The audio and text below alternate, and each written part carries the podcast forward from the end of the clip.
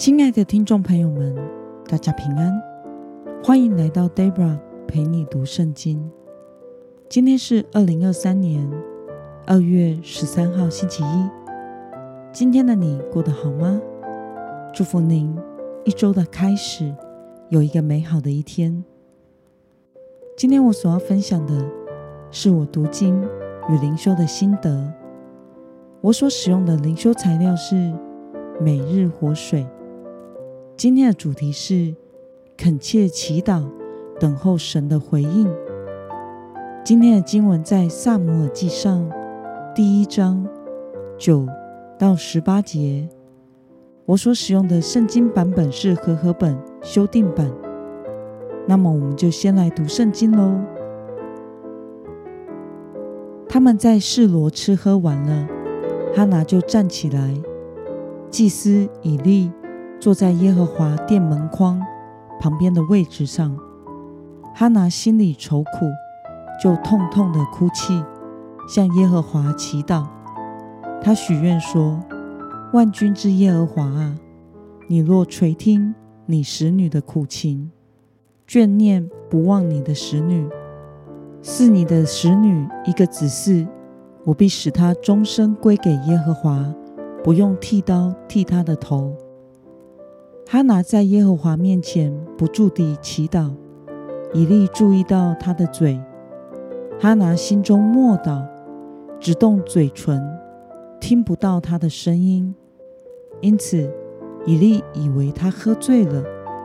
以利对他说：“你要醉到几时呢？不要再喝酒了。”哈拿回答说：“我主啊，不是这样。”我是心里愁苦的妇人，清酒、烈酒都没有喝，只在耶和华面前倾心吐意。不要将你的使女看作不正经的女子。我因极其难过和生气，所以一直祷告到如今。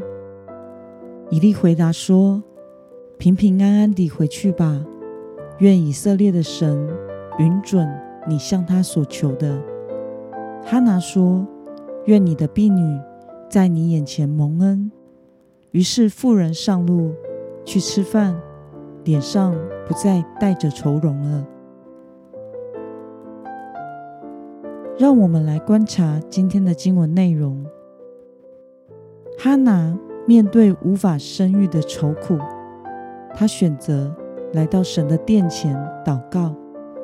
他向神许愿说：“万军之耶和华啊，你若垂听你使女的苦情，眷念不忘你的使女，赐给你的使女一个子嗣，我必使他终身归给耶和华，不用剃刀剃他的头。”祭司以利看到他嘴唇不断的动，却没有声音，以为他是喝醉了，因此斥责他。但是听了哈拿愁苦的心声之后，以利回应哈拿说：“平平安安地回去吧，愿以色列的神允准你向他所求的。”哈拿祷告完就去吃饭，并且他的脸上不再带着愁容了。让我们来思考与默想：为什么哈拿在祷告之后？就不再面带愁容了呢？在当时以色列人的祷告都是出生祷告的。哈拿因为无法生育而感到这是一件羞耻的事，所以在神面前默祷。因着祭司以利误会她是喝醉酒的女子，因而有机会向祭司阐明她心中的痛苦。以利听了他的苦情之后，就祝福他的祈求蒙神应允，并且要他平平安的回去。哈拿就回去吃饭，并且不再面带愁容了。我想，哈拿在祷告之后，不再活在痛苦之中。一方面是因为得到了祭司的祝福，另外一方面则是他在向神。倾心吐意的祷告中，得到了安慰并且将一切的烦恼都交托给神了。他相信神必定是垂听了他的祈求，因此以信心来回应。那么，看到哈拿在祷告之后，就将长久以来的愁苦交托给神，不再面带愁容了。对此，你有什么样的感想呢？我想，基督徒的人生也应该是如此。生在新约时代的我们，是更为幸福的。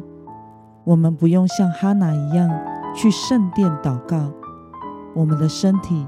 就是圣灵的殿，只要愿意，我们随时可以回到主的里面来向他祈祷，并且我们不用透过祭司的祝愿，耶稣基督已经成为了我们与神之间的中保。我们随时可以将我们每一个感受、每个烦恼、痛苦、难解的事情祷告交托给神。虽然有的时候神并没有立即的回应，但我们仍然要用信心来仰望，因为他实在已经听见了我们的祷告，并且按着他的旨意来做工。我们所需要做的，就是按着神的心意持续的祷告，并且凭着信心仰望主，等候神的时刻临到。将一切的痛苦、愁烦都交托给神，顺服在他的主权带领下，这才是真正的信心。那么，今天的经文可以带给我们什么样的决心与应用呢？让我们试着想想，在你的生命中有没有什么事情是你虽然放在祈祷之中？却仍然感到痛苦担忧的呢？为了恳切的祈祷，并且全然的交托，等候神的回应，得享平安，你决定要怎么做呢？让我们一同来祷告。亲爱的天父上帝，感谢你透过今天的经文，使我们看到哈拿的恳切祷告，并且祷告后。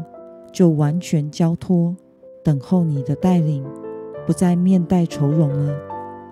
求主帮助我们，也能将凡事带到你的面前，不活在自己担忧恐惧的情绪里，选择不住的祷告，全然的交托，等候你的旨意成就。奉耶稣基督得胜的名祷告，阿门。